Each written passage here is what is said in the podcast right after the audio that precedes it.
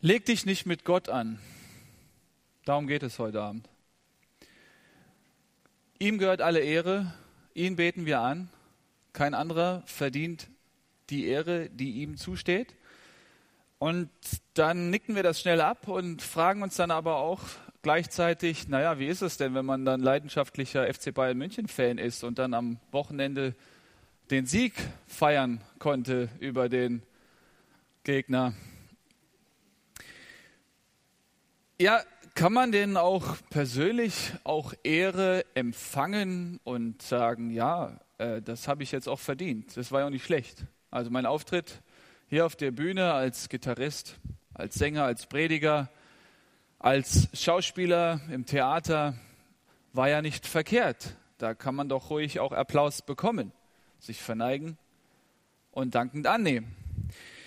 Hier in unserem Abschnitt in der Apostelgeschichte Kapitel 12 geht es genau um dieses Thema. Und ich lade ein, dass wir gemeinsam uns diesen Text ansehen, den wir, wie gesagt, in der Apostelgeschichte finden, Kapitel 12, die Verse 18 bis 24.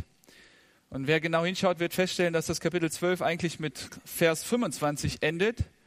Aber unser Text ist heute nur 18 bis 24. Denn der nächste Vers 25 leitet dann schon eine andere Phase in der Apostelgeschichte ein. Hier in den ersten zwölf Kapiteln geht es um Petrus. Petrus, den Jünger Jesu, der dann auch die Schlüssel bekommen hat für den Gemeindebau von Jesus Christus. Und dann endet seine Story hier mit diesem Abschnitt. Er ist dann plötzlich weg und Paulus betritt die Bühne. Aber der Reihe nach, wir finden hier ähm, einen sehr interessanten Text, möchte ich mal behaupten, ähm, den wir aber nur verstehen können, wenn wir die ersten Verse, also die Verse, die diesem Text vorangehen, genauer auch uns ansehen. Deswegen werde ich teilweise auch das wiederholen, was letzte Woche besprochen wurde. Hier geht es um einen gewissen Herodes, Herodes Agrippa dem Ersten, und er hat sein Amt angetreten im Jahr 37 nach Christus als König in Palästina.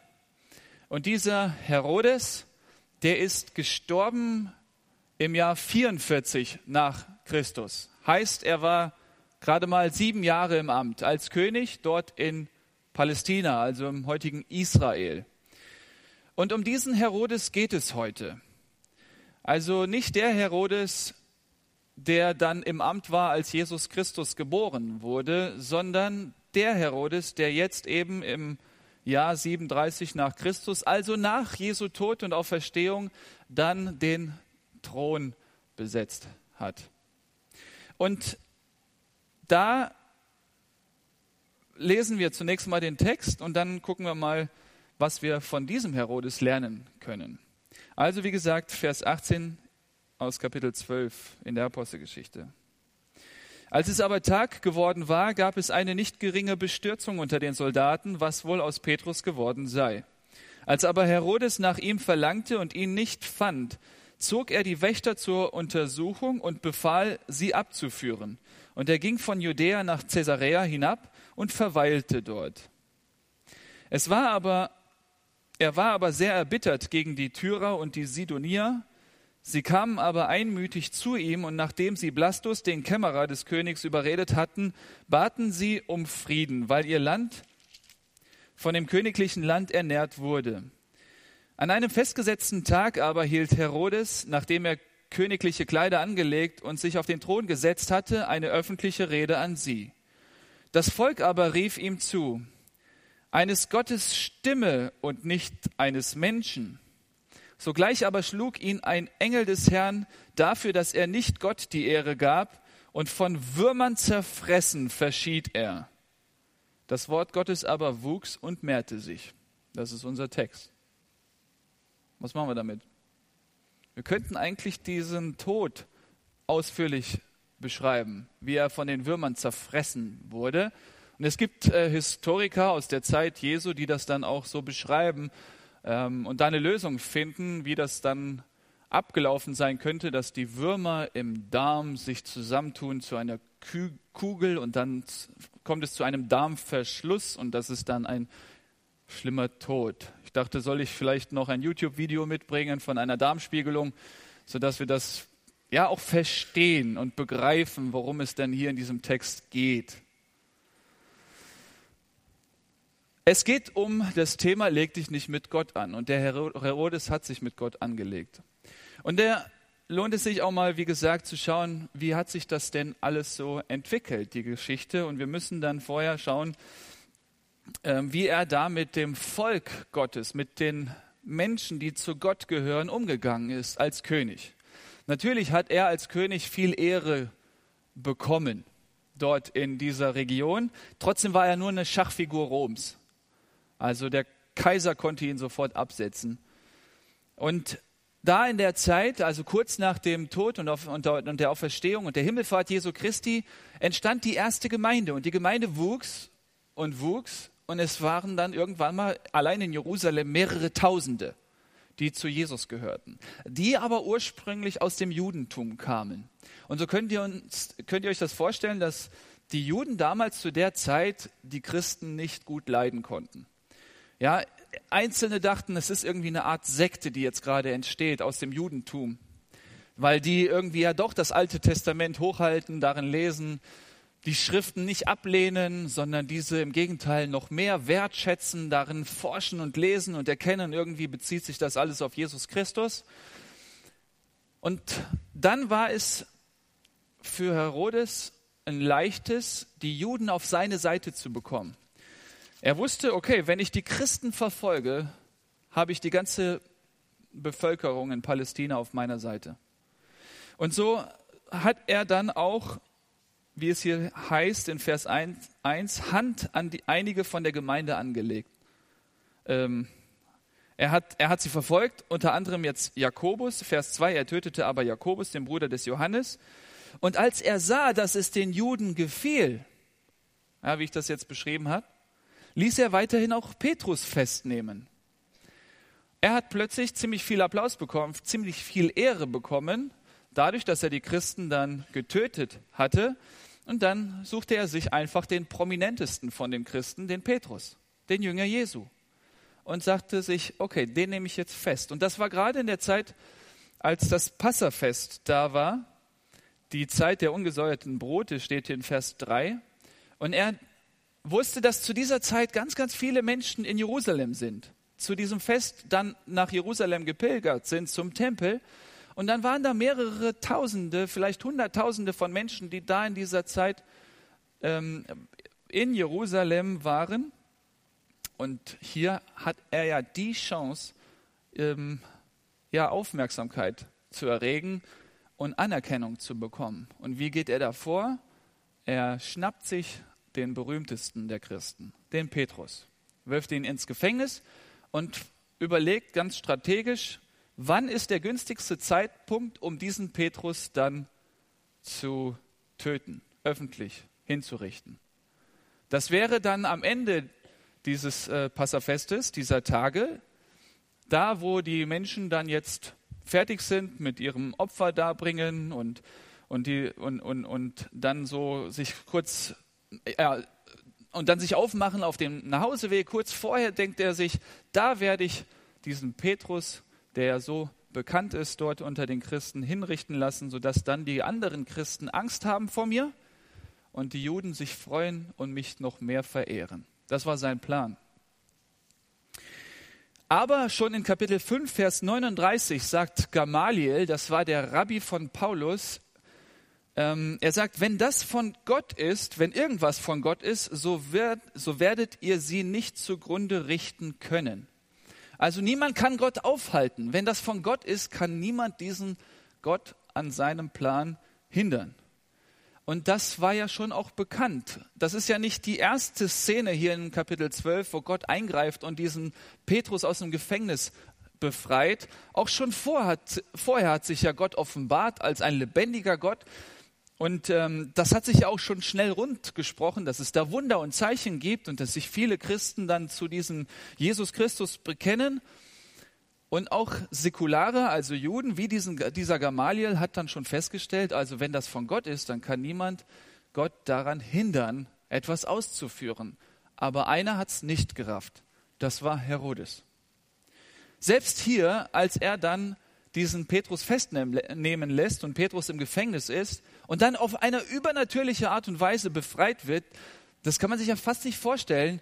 Vier Soldaten passten auf Petrus auf. Zwei, die an ihm festgekettet waren, an Füßen und an Händen, und zwei, die draußen vor der Tür standen und Wache hielten, die konnten ihn nicht halten. Warum? Weil der Engel des Herrn, ein Engel Gottes, dann da erschienen ist und diesen Petrus dann erstmal wecken musste. Steh auf, wach auf, schlaf nicht. Wir haben jetzt ähm, folgenden Plan, du kommst jetzt hier raus. Äh, das finde ich ja auch sehr beeindruckend, dass dieser Petrus da so ruhig schlafen konnte. Und dann erst, als er draußen war, kam er, so selbst, kam er zu sich selbst, wie es in Vers 11 steht. Und dann hält er fest, nun weiß ich in Wahrheit, dass der Herr seinen Engel gesandt und mich gerettet hat aus der Hand des Herodes. Über den haben wir eben gesprochen. Und nicht nur aus seiner Hand, und aller Erwartung des Volkes der Juden. Die Menschen damals, die Juden, die wollten ihn tot sehen.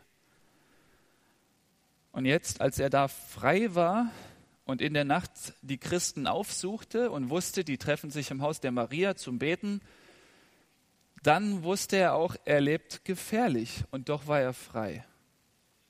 Warum? Weil Gott sich um ihn gekümmert hatte und ihn befreit hat, dort aus dieser Gefangenschaft. Die Christen waren überfordert mit dieser Situation. Sie beteten zwar ähm, und waren dann anhaltend im Gebet, wie es hier heißt. Und als er dann da vor dieser Tür klopfte, waren sie erstmal überrascht und konnten das gar nicht fassen, dass er es ist. Dass Gott es tatsächlich so geschenkt hatte. So, und dann steht hier, in Vers 17 über Petrus, nachdem er dann also den Christen dort in dieser Gebetsstunde, in dieser Gebetszeit an alles erzählt hatte und ein Zeugnis gegeben hat von dem, wie der Engel ihn befreit hatte, dann steht hier ganz einfach, und er ging hinaus und zog an einen anderen Ort. Keine Ahnung, wohin er gegangen ist, was er gemacht hatte. Und damit ist sein Auftreten in der Bibel zu Ende. Aber die Apostelgeschichte ist noch nicht zu Ende. Denn Gottes Geschichte ist noch nicht zu Ende. Petrus ist ein Diener Gottes. Er hat hier viel gesagt, gepredigt, gerade in den ersten Kapiteln. Er hat viele Wunder auch gemacht durch die Kraft Gottes. Und dann verlässt er die Bühne, aber die Apostelgeschichte endet nicht. Denn es ist Gottes Geschichte und Gott endet nicht. Und deswegen kann man in dieser Apostelgeschichte und darüber hinaus, auch in den Briefen später und in den Evangelien vorher oder im Alten Testament erkennen, dass Gott seine Geschichte schreibt mit uns Menschen, seine Heilsgeschichte. Und da gab es viele Menschen, wie auch diesen Herodes, die sich mit Gott angelegt haben. Die meinten, sie würden irgendwie dann doch ihr Ding durchsetzen können und mussten aber feststellen, nee, uh -uh. wenn Gott sich was vorgenommen hat, dann führt er es auch zu Ende. Und dann kommen wir zu unserem Abschnitt, als es aber Tag geworden war, die Sonne geht auf und siehe da, Petrus ist nicht, da, ist nicht im Gefängnis. Die Zelle ist leer. Gab es eine nicht geringe Bestürzung unter den Soldaten. Sie waren plötzlich voller Panik.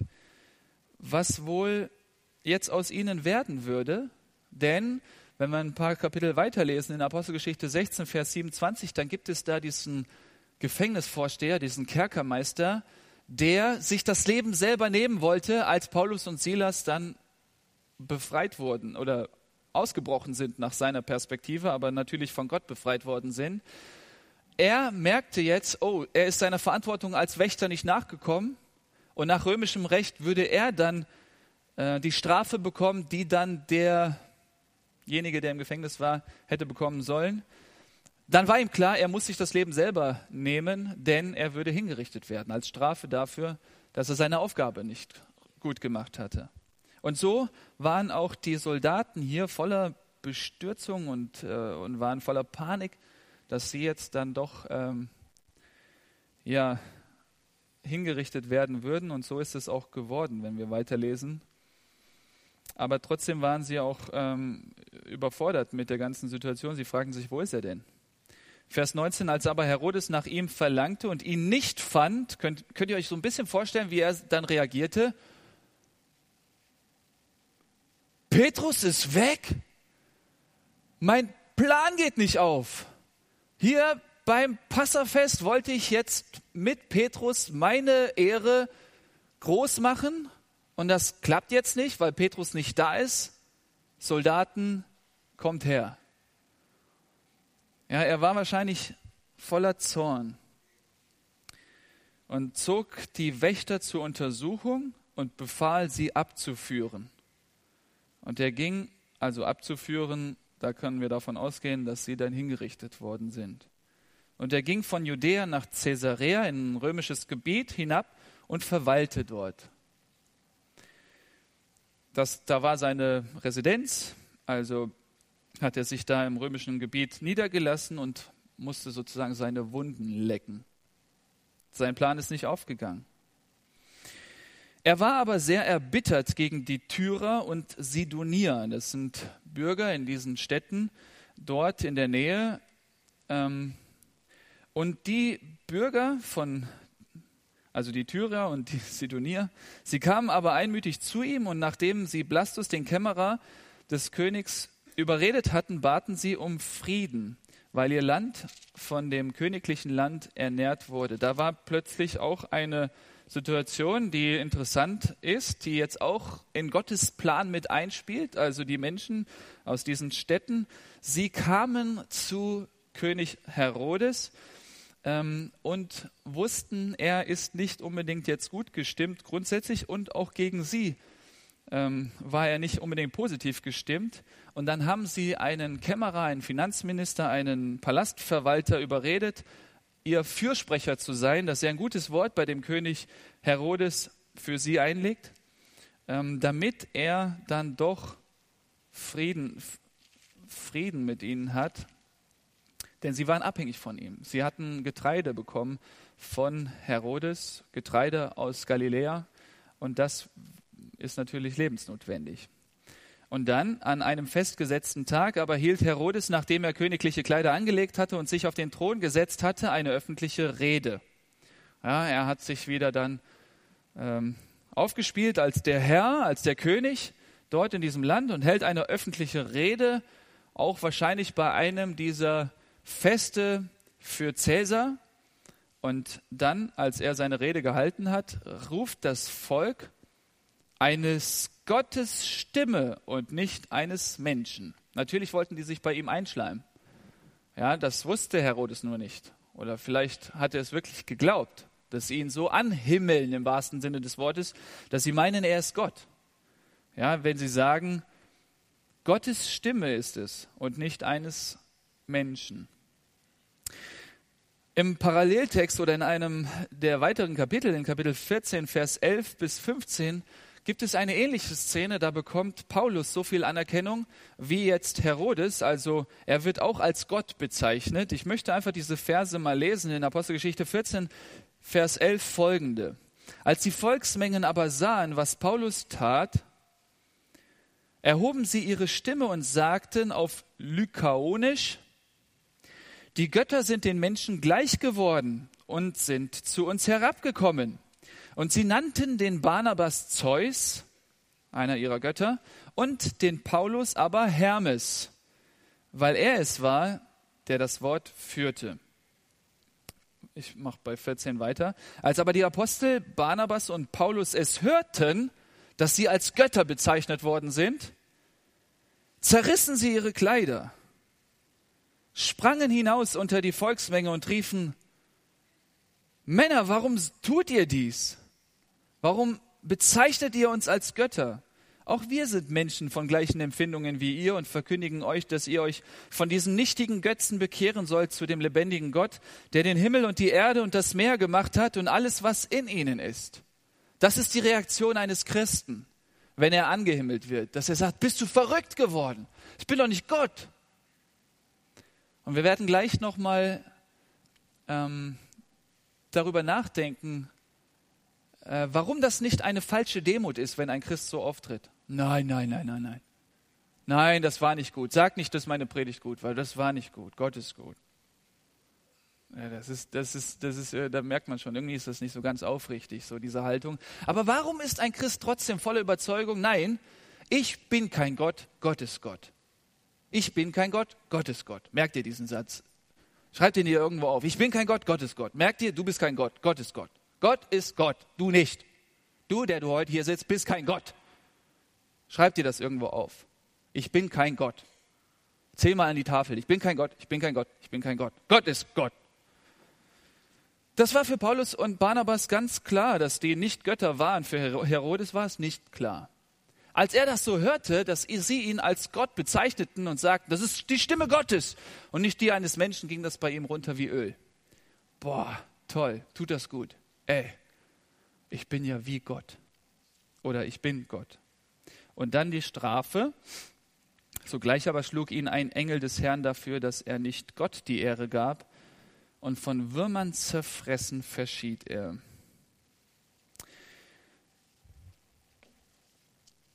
Natürlich könnte man hier an der Stelle sagen, das würde mir nie passieren. Ja, das ist eine besondere Situation damals im Jahr 44 nach Christus. Er hat sich als Gott aufgespielt. Das würde ich nie tun. Mich betrifft das nicht.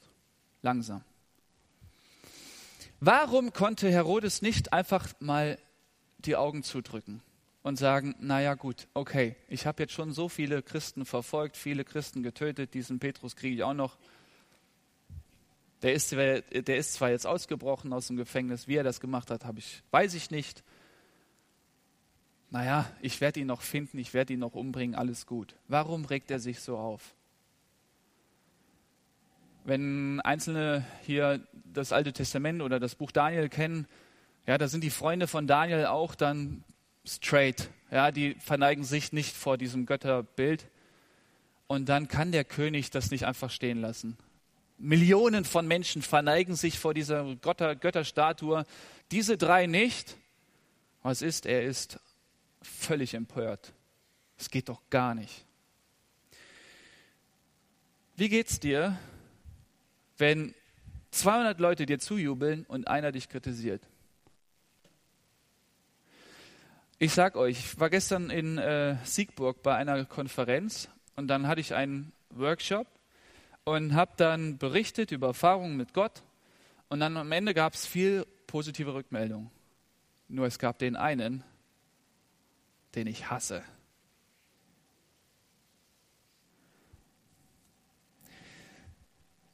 David, vielen Dank für deinen Workshop, aber es war kein Workshop.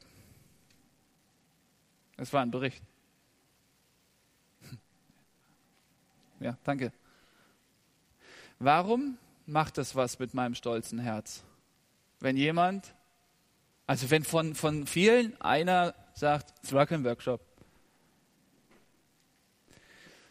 Warum macht es was mit dir, wenn du nach einem Bild, das du dann vielleicht bei Facebook postest, hunderte Kommentare bekommst, die wirklich gut sind und nur einer schreibt, äh, nicht gut, hässlich, Warum fuchst sich das?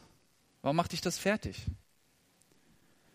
Warum ist die Kritik oft so schmerzhaft? Warum können wir damit nicht einfach locker umgehen? Wir alle wollen Götter sein. Wir alle wollen Götter sein. Und um Gott sein zu können, muss man perfekt sein, fehlerlos sein. Und da kann man einfach nicht stehen lassen, wenn einer sagt, es war doch kein Workshop. Das geht dann nicht. Wir hassen das dann. Wir sind unzufrieden, können nicht schlafen. Wir alle wollen Götter sein. Wir wollen diese Ehre haben. Wir wollen, dass uns alle zujubeln. Und ich sage euch, als Prediger auf der Bühne bin ich nicht frei davon. In der Abi-Zeitung damals da gab es dann so ein Ranking, also so ein Ab, Ab äh, da gab es so unterschiedliche Dinge, die dann bewertet worden sind, so Klamotten und so weiter. in der, in der Spalte der eitelste der Stufe kam ich auf den zweiten Platz. Ekelhaft, oder? Und, und ich glaube, das ist kein, also vielleicht ein bisschen besser geworden, aber äh, das ist, das ist so tief drin, diese Sehnsucht nach Applaus, nach Anerkennung. Und vielleicht ist es tatsächlich so, dass das mich getrieben hat, hier zu predigen. Und vielleicht werde ich irgendwann mal vor Gott stehen und er wird mir sagen, mein lieber David, gut, dass mein Sohn für dich gestorben ist, denn all deine Motivation zu predigen war Eitelkeit.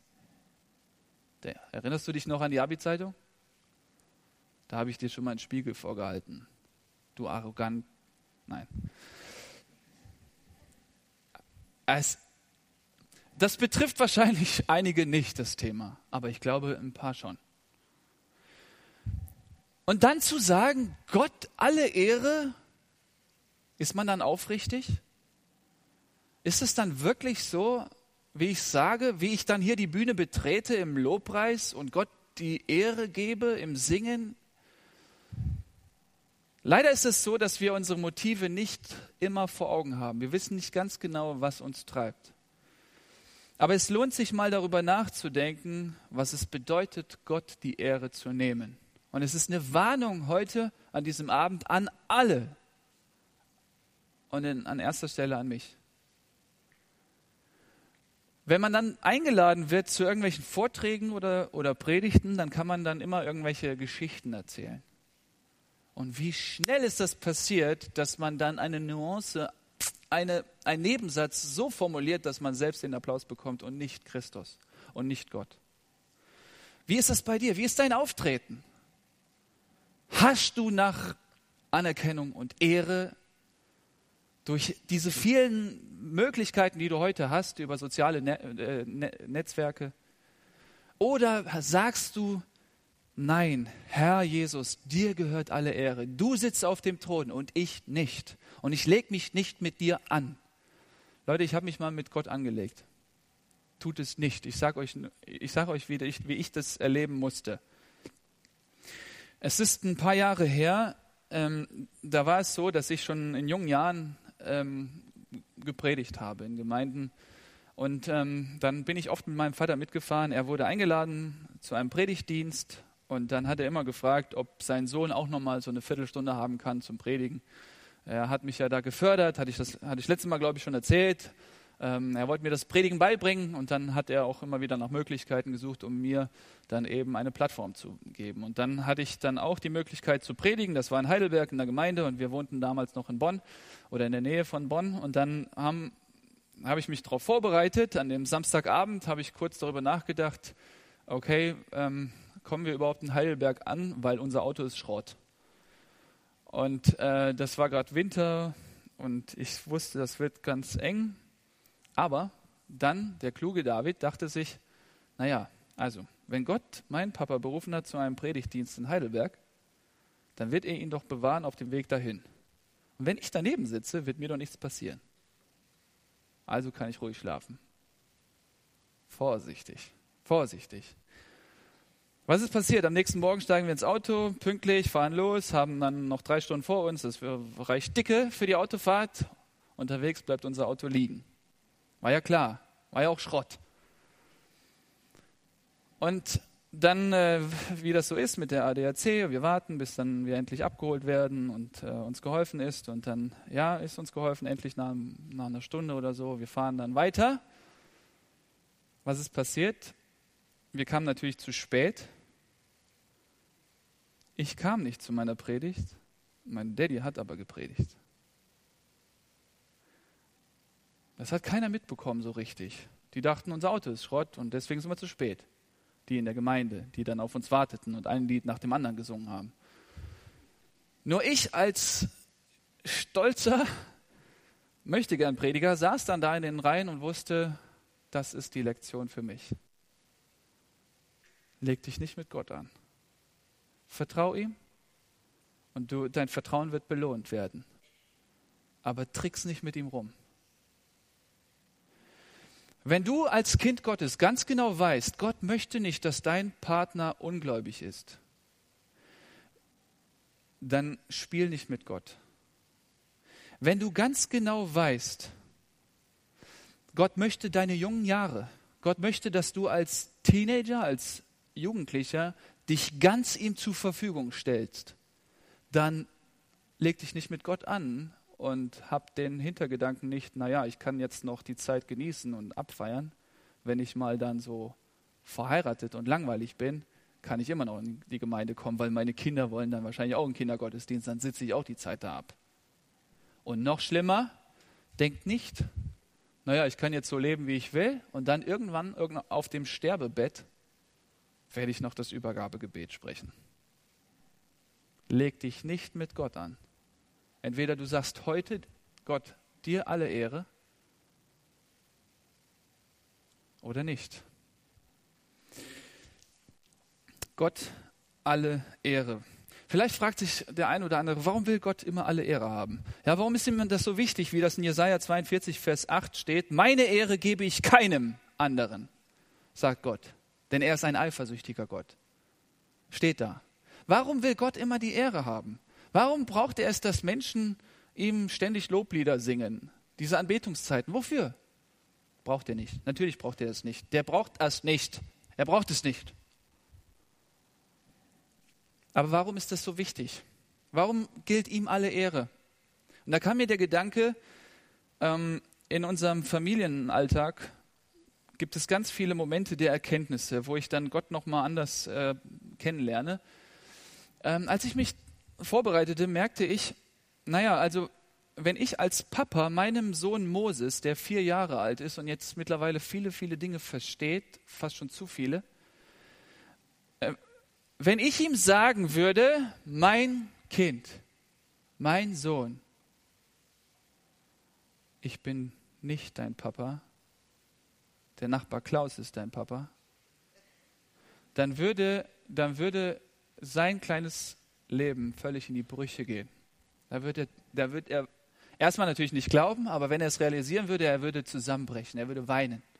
Er wäre fertig mit der Welt. Vielleicht hat das jemand erleben müssen, nicht als Vierjähriger, aber als 14-Jähriger, als 24-Jähriger, dass die Eltern ihm gesagt haben, du bist nicht unser Kind. Das wäre das Schlimmste für ein Kind Gottes, wenn der Vater sagen würde, ach, da gibt es noch jemand anders, der kriegt die Ehre des, als dein Vater. Für uns als seine Kinder ist das das Wichtigste, dass er alle Ehre bekommt und niemand sonst. Nur darin haben wir Halt, dass er der Größte ist, dass er der Beste ist, dass Gott Gott ist und niemand sonst Gott ist, dass es nicht Götter gibt, sondern nur einen Gott gibt. Das ist für uns existenziell, damit wir ihm vertrauen können, ihm uns anvertrauen können. Deswegen ist es so wichtig, dass er alle Ehre bekommt.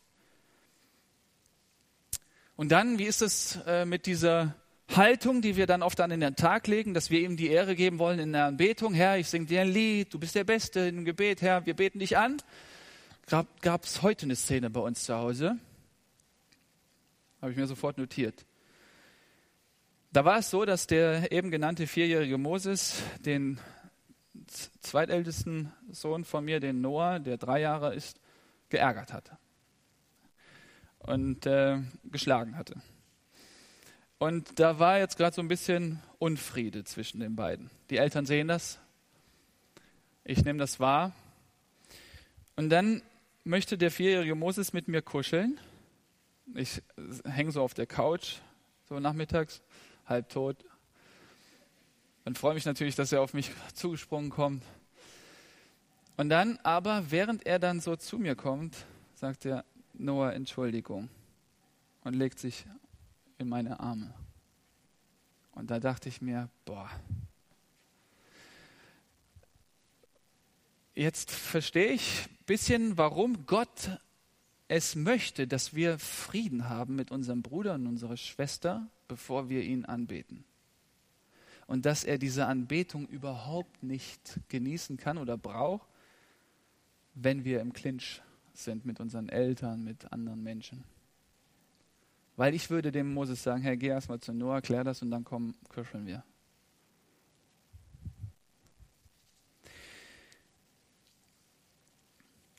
In 1. Petrus 2, Vers 17 steht, er weist allen Ehre. Hier geht es nicht darum, dass wir jetzt dem anderen nicht mal sagen können, hey, hast du gut gemacht. Ja, dass wir nicht mal sagen können, der FC Bayern hat gar nicht schlecht gespielt. Er weist allen Ehre, steht da. Aber wenn ich irgendetwas über Gott stelle, ist das Sünde.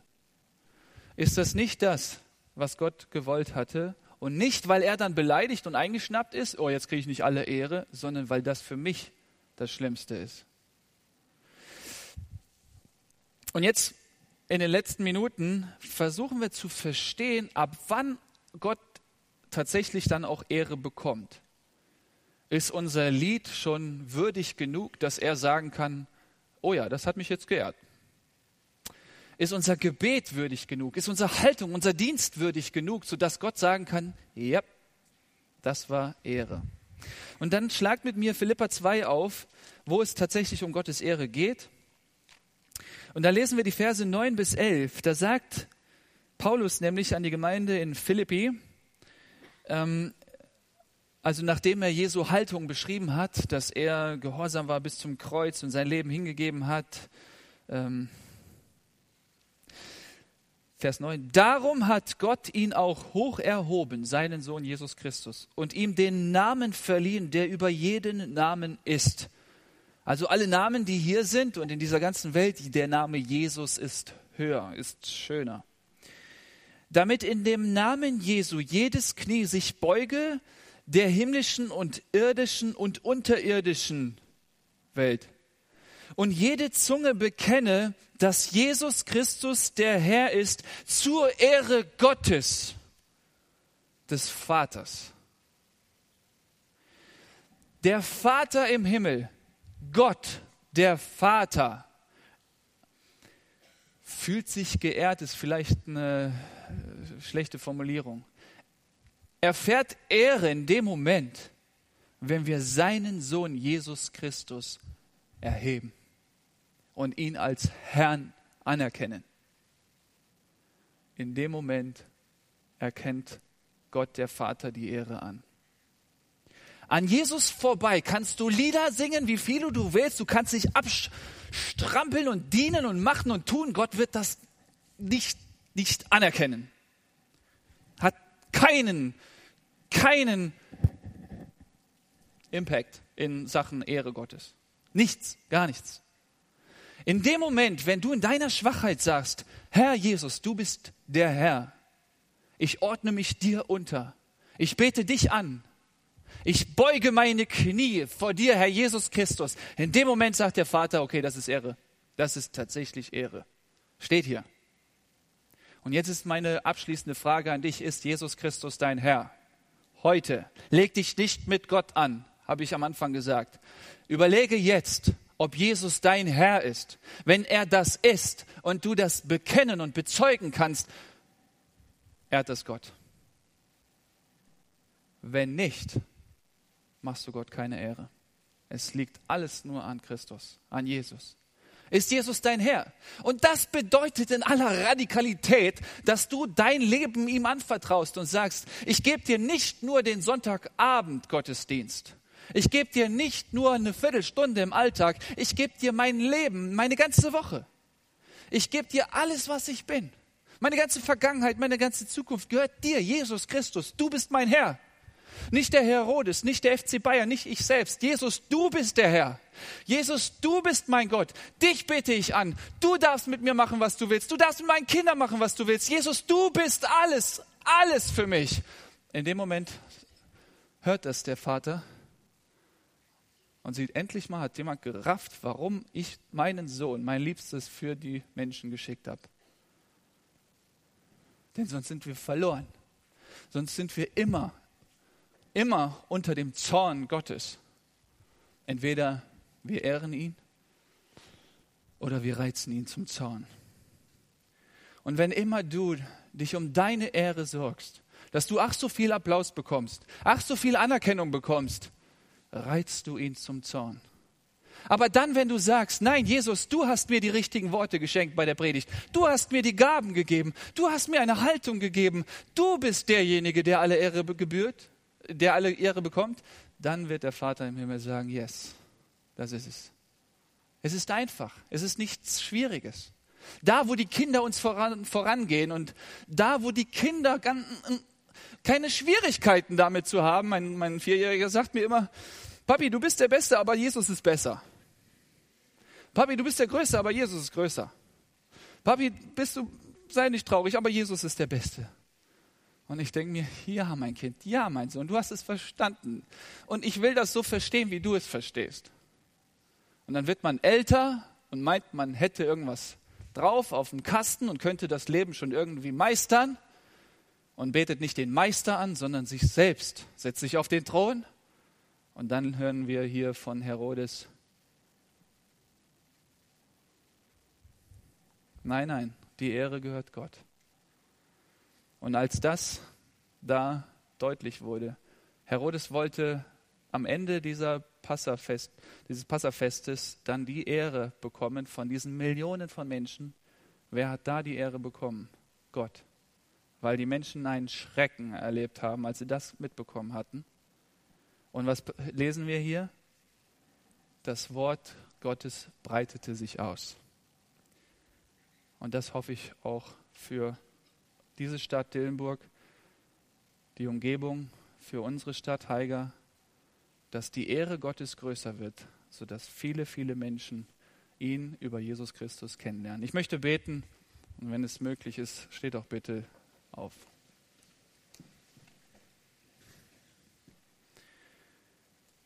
Herr Jesus Christus, du Sohn des lebendigen Gottes, du Herr aller Herren, du König aller Könige, du weißt jetzt, aus welchen Motiven ich diese Sätze spreche.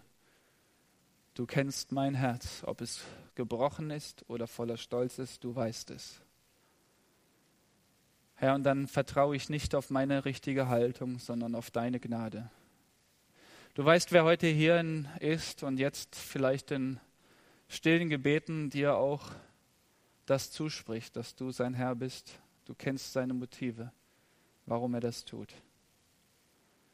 Und ich bitte dich für jeden, der heute hier ist, dass er sein Vertrauen nicht darauf setzt, wie fromm er ist und wie aufrichtig er ist, sondern dass er sein Vertrauen auf deine Gnade setzt.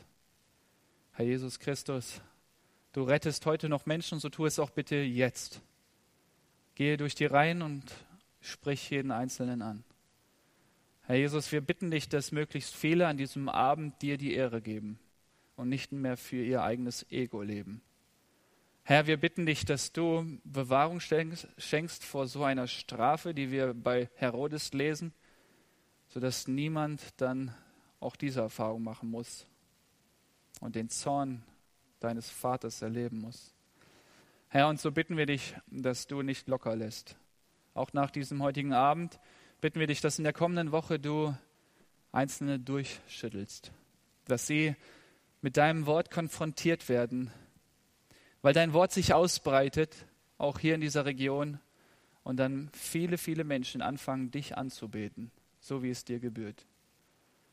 Segne uns jetzt im Nachdenken, im Singen, in dieser Zeit, die jetzt noch kommt. Amen. Ihr könnt Platz nehmen.